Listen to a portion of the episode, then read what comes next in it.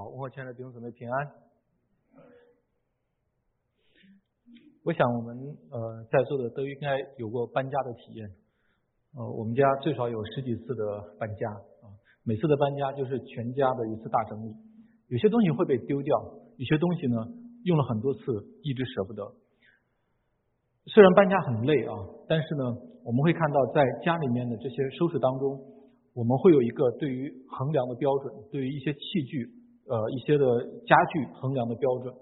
同样，今天我们要看一段圣经呢，也会看到保罗把神的教会比喻成一个像大家庭一样，这个家里面也有很多的器皿，甚至他还说到这个器皿甚至都有有的是尊贵，有的是卑贱。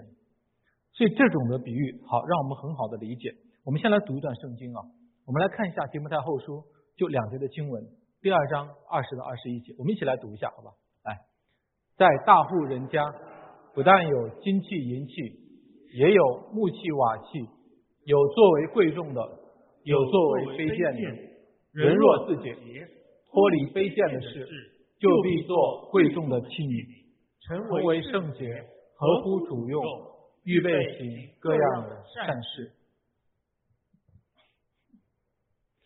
好，提摩太后书呢是保罗写给呃他的属灵的儿子提摩太的一封书信。当时保罗是身在监狱啊，身带锁链。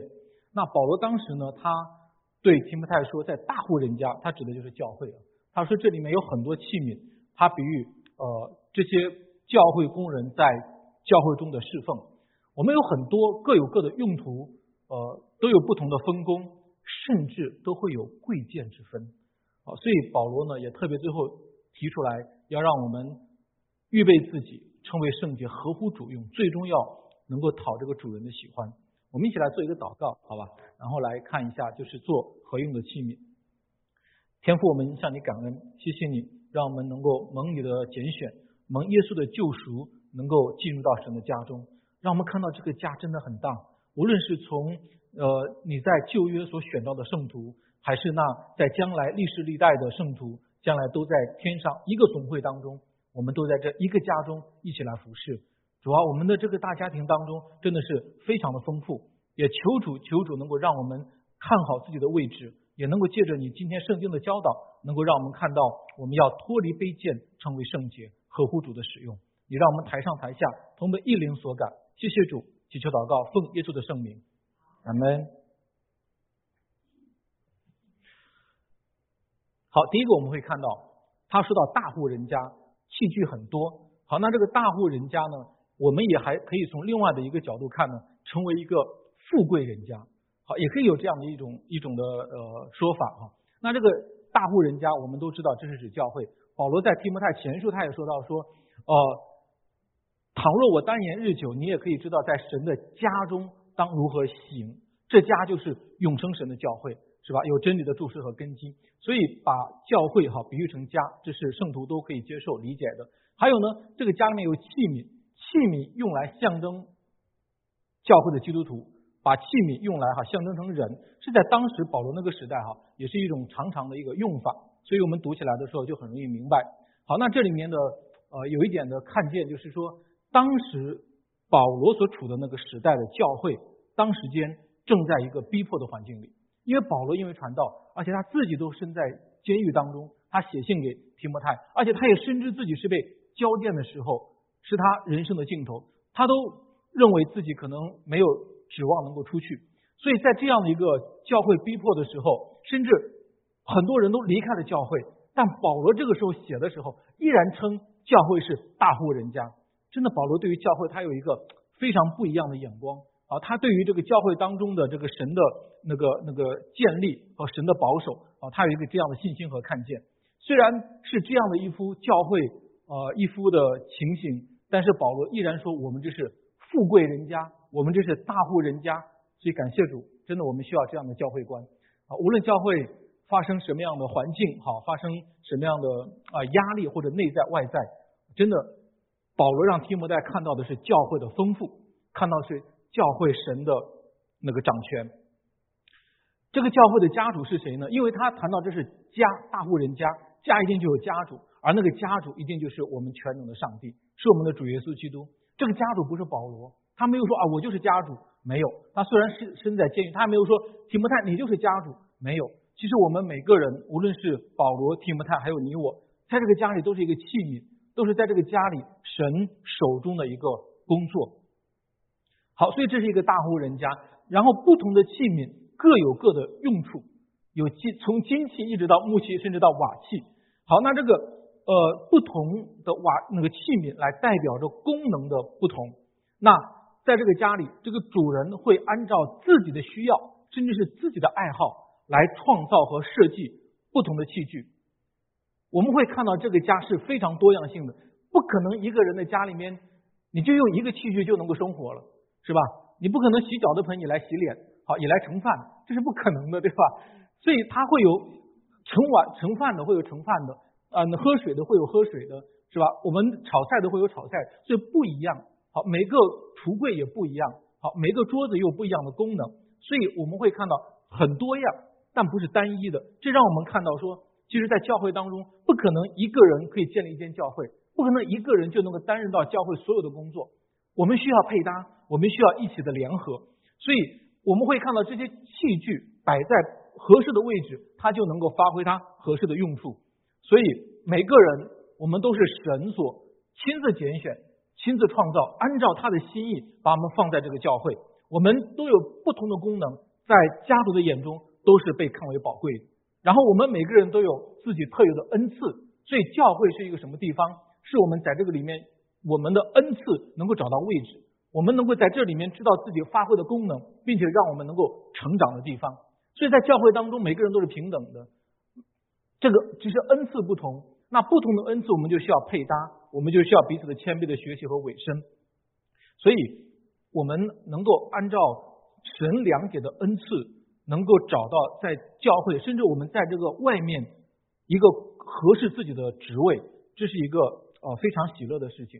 然后这样做的话，我们会越做我们会越喜乐，而且我们的恩赐也会更容易被发挥出来。如果我们现在所做的工作不是我们恩赐所应该专有的话，可能会越做越痛苦。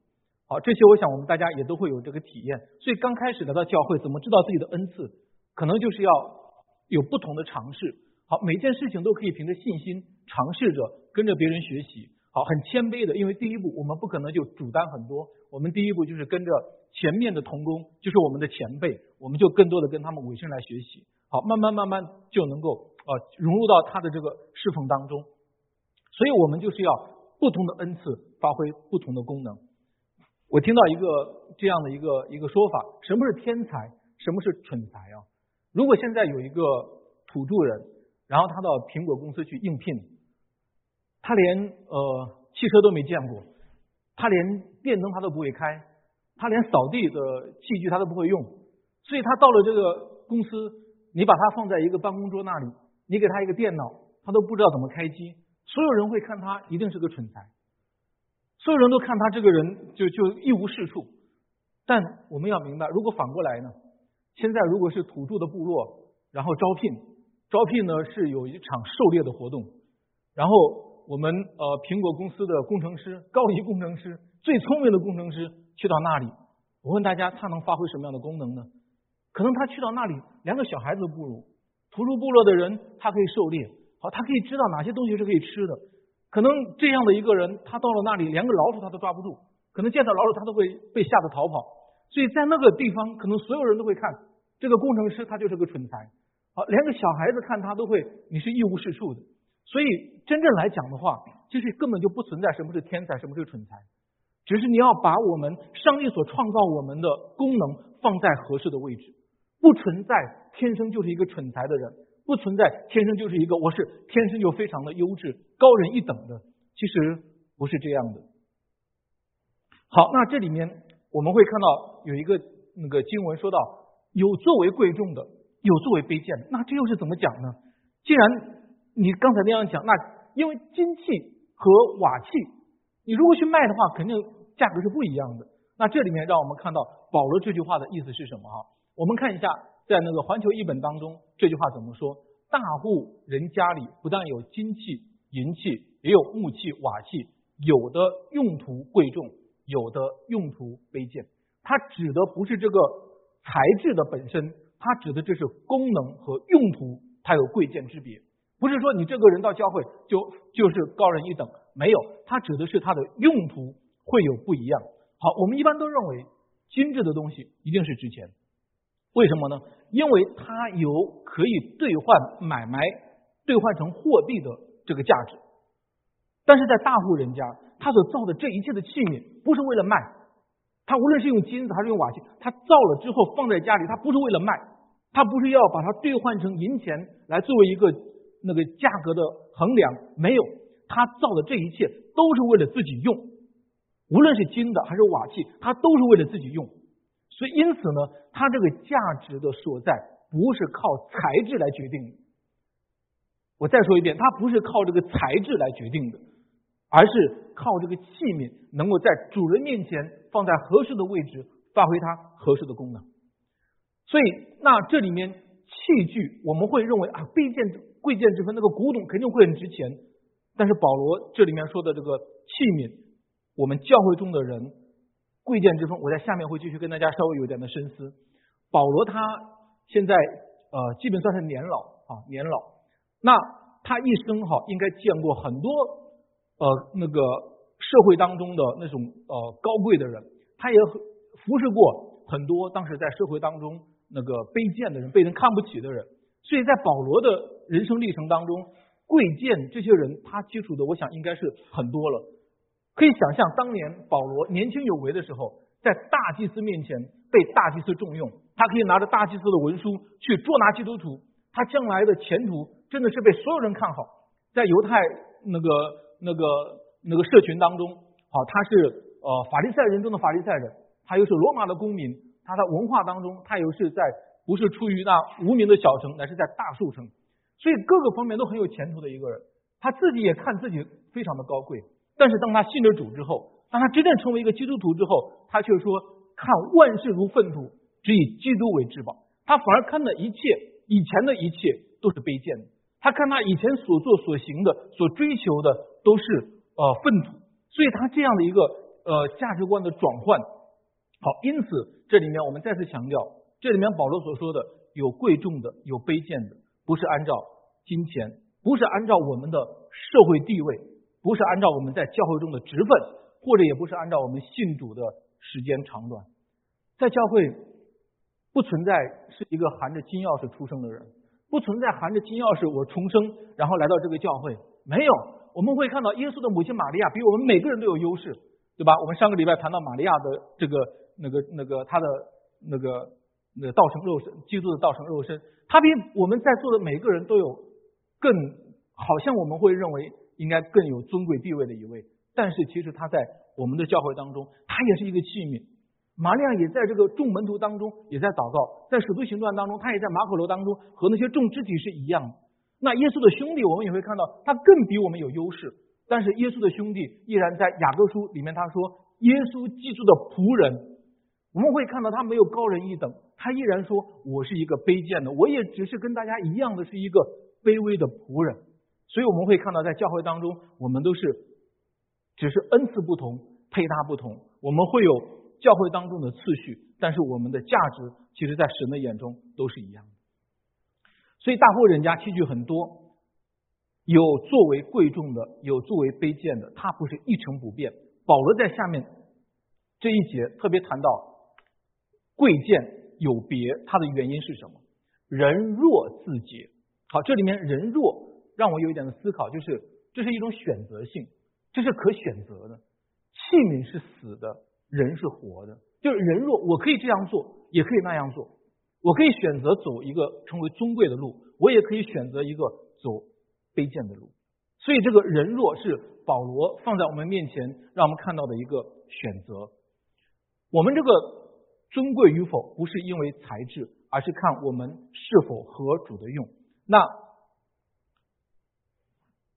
我们的地位啊，不是就一直是这样，一直就是在一个那个不变的一个一个状态当中。乃是我们要可以追求不断的往尊贵的被神所使用的方方向。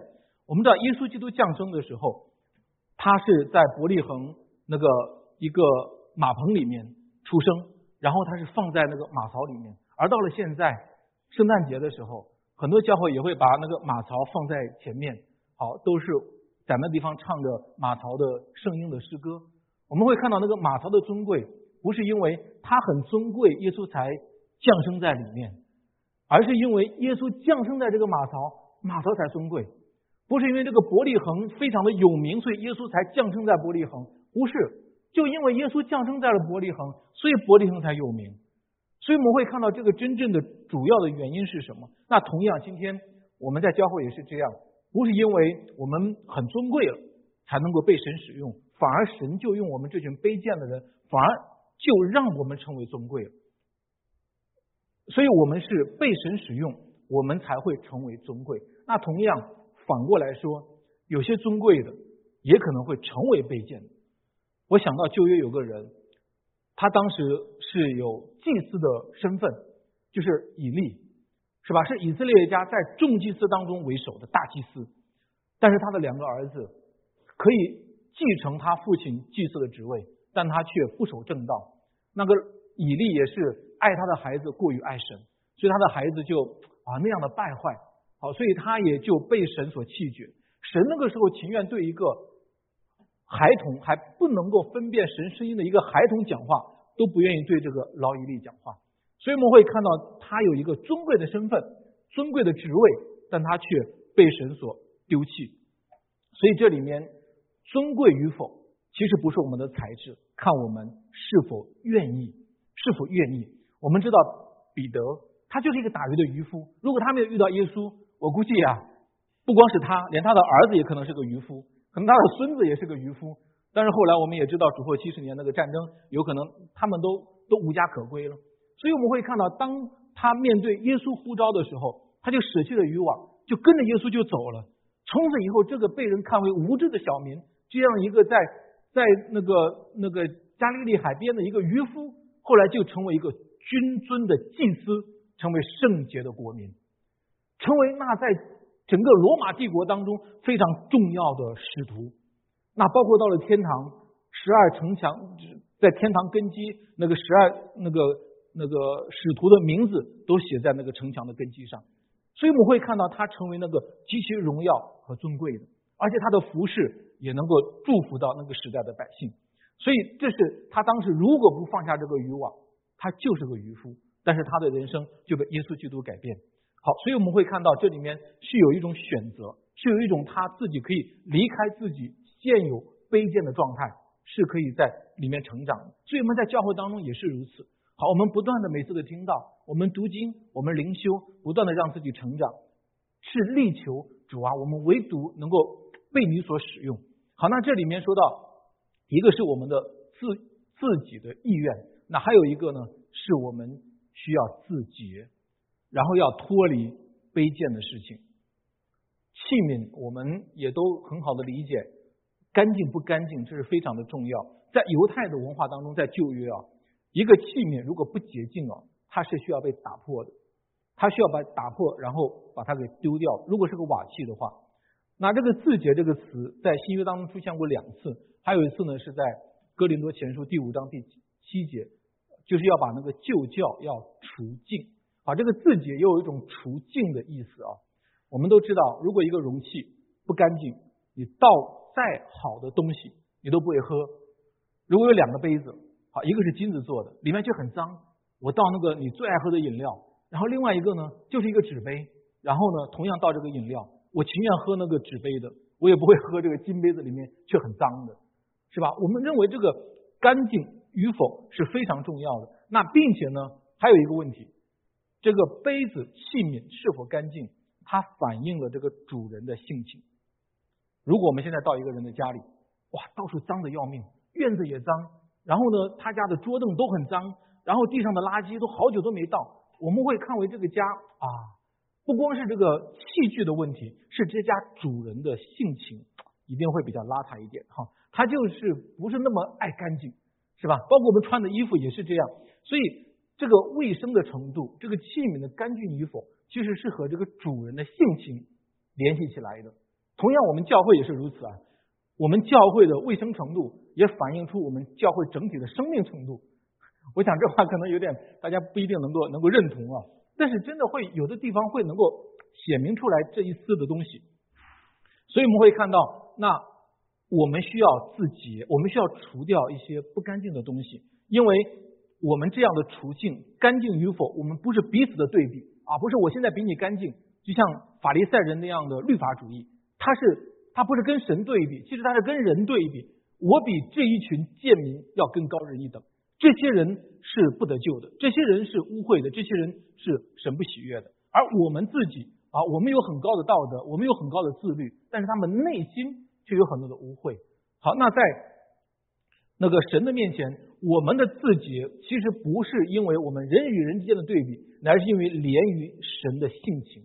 我再说一遍，这是连自于神的性情。一个真正得救的基督徒，一个在教会当中成长的基督徒，我们的自己是连自于我们，因为我们的神的性情是圣洁的，所以我们要圣洁。这节经文。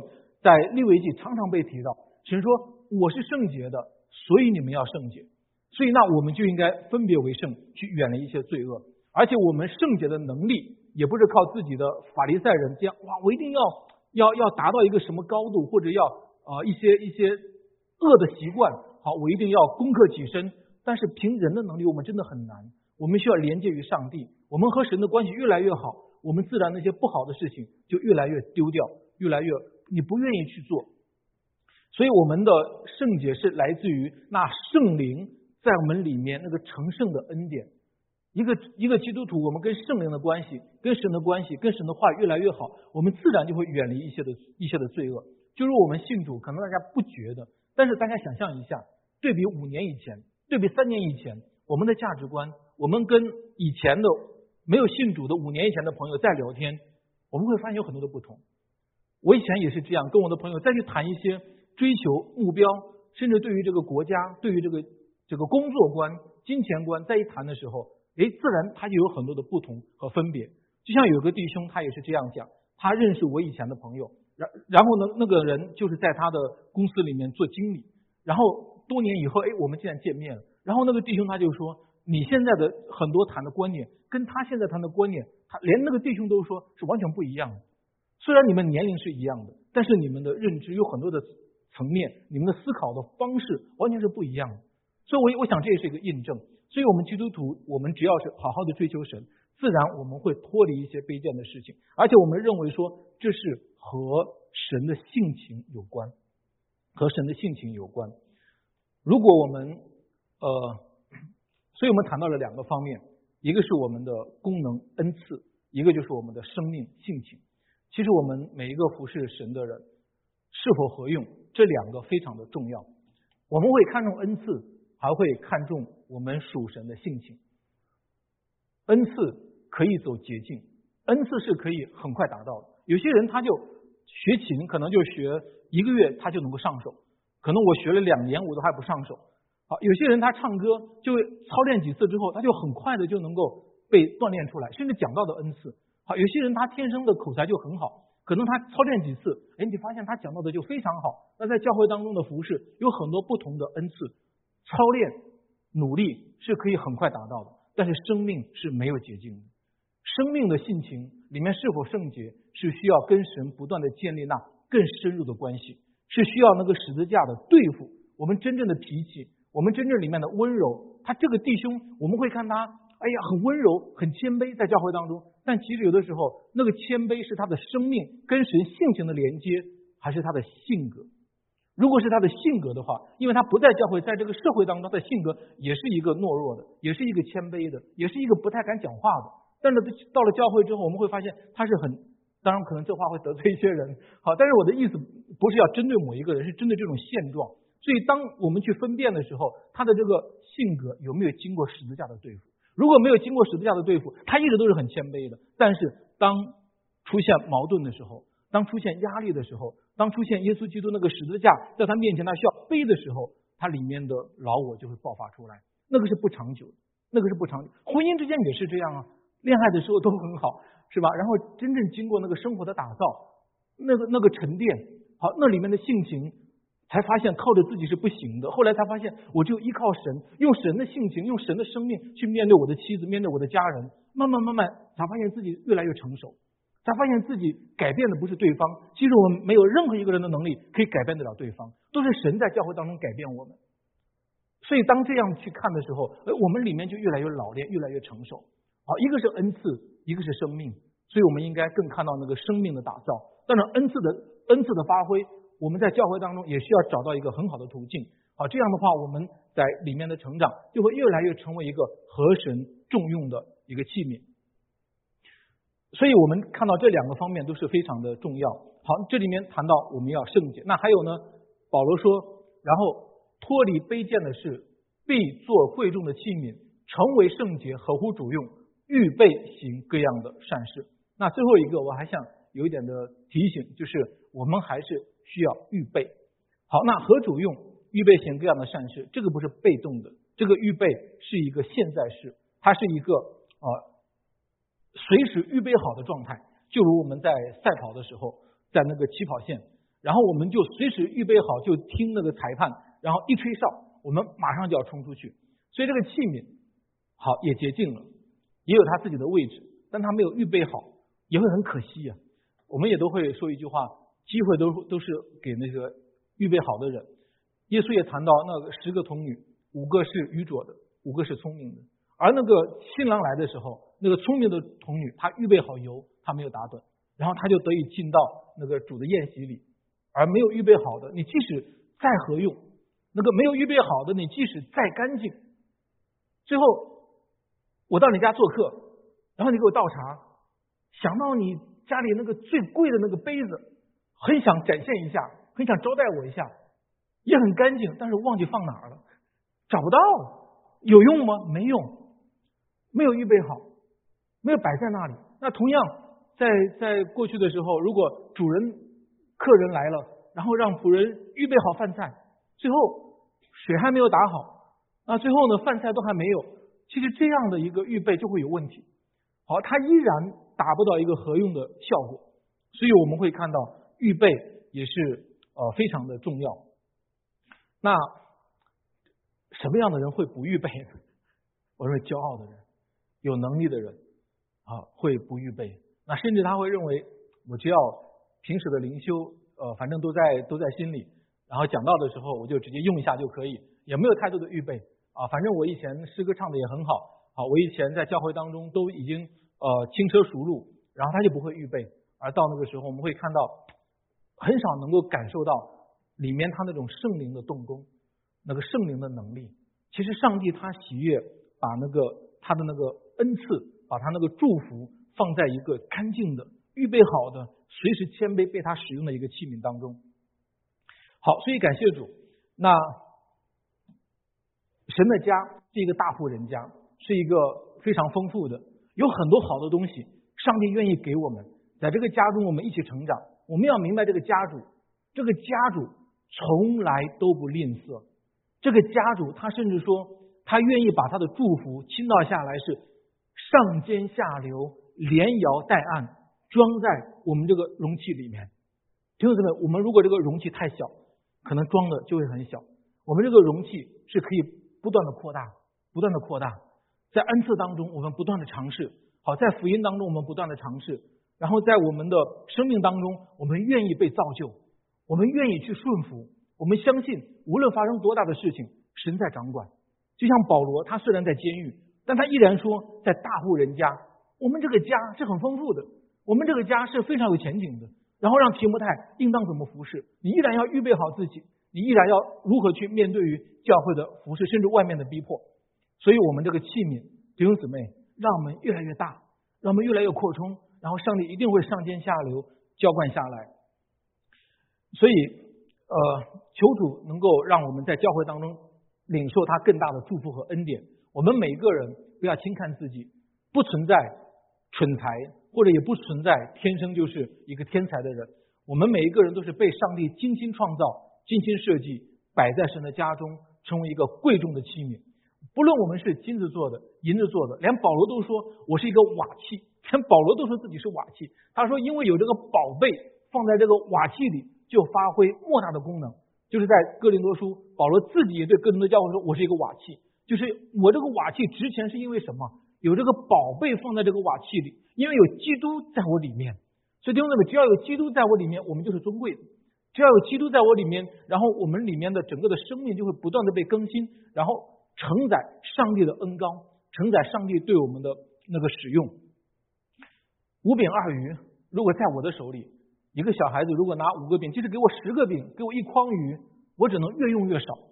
我给别人的也只能是有限的。但是这五饼二鱼放在了耶稣手里，哇，五千人吃饱，最后还剩下很多篮的那个、那个、那个、那个零碎的饭食。同样，今天我们可能还不如五饼二鱼，我的生命可能连五饼二鱼的价值都被人看不起。或或许会是这样，会有这样的，会有这样的定位。但如果我把自己是摆在神的手里，他会掰开，然后分给别人。同样一个非常名贵的钢琴，如果你让我弹的话，大家听的那就是噪音，是吧？但是如果让我们私琴的童工弹，哇，那就非常的不一样。所以我们每个人都是神所精心设计的器皿，放在他的家中，为了让他使用。他绝对不是为了要把我们当掉去换金钱来衡量我们的价值，不是，他是为了让在家中能够被他使用。所以我们每个人都是被神所精心所设计的。我们就如那五饼二鱼，我们就如那神手中的一个器皿，一个画笔，然后在他的那个那个杰作当中，然后能够让我们的生命会更加的精彩。保罗岂不就是这样吗？彼得这些圣徒们岂不就是这样吗？所以我们现在也同样在这个大家庭当中，我们有这么好的弟兄，好，我们有这么好的主来带领我们，所以我们愿意洁净自己，把自己里面的东西倒空。我们一个生命成长的过程，不是在我们的生活当中锦上添花，让耶稣过来一点点。我们看到尼哥底母，当他得救的时候，呃，当耶稣基督跟他谈到永生的时候，怎么样才能够进入神的国？耶稣说你要重生。我认为尼哥底母他虽然理解错误，但是他那个思维还是很正常的，还是很符合逻辑的。我都年老了，难道让我重新在母腹里再生一次吗？什么是真正的重生？耶稣说的很对。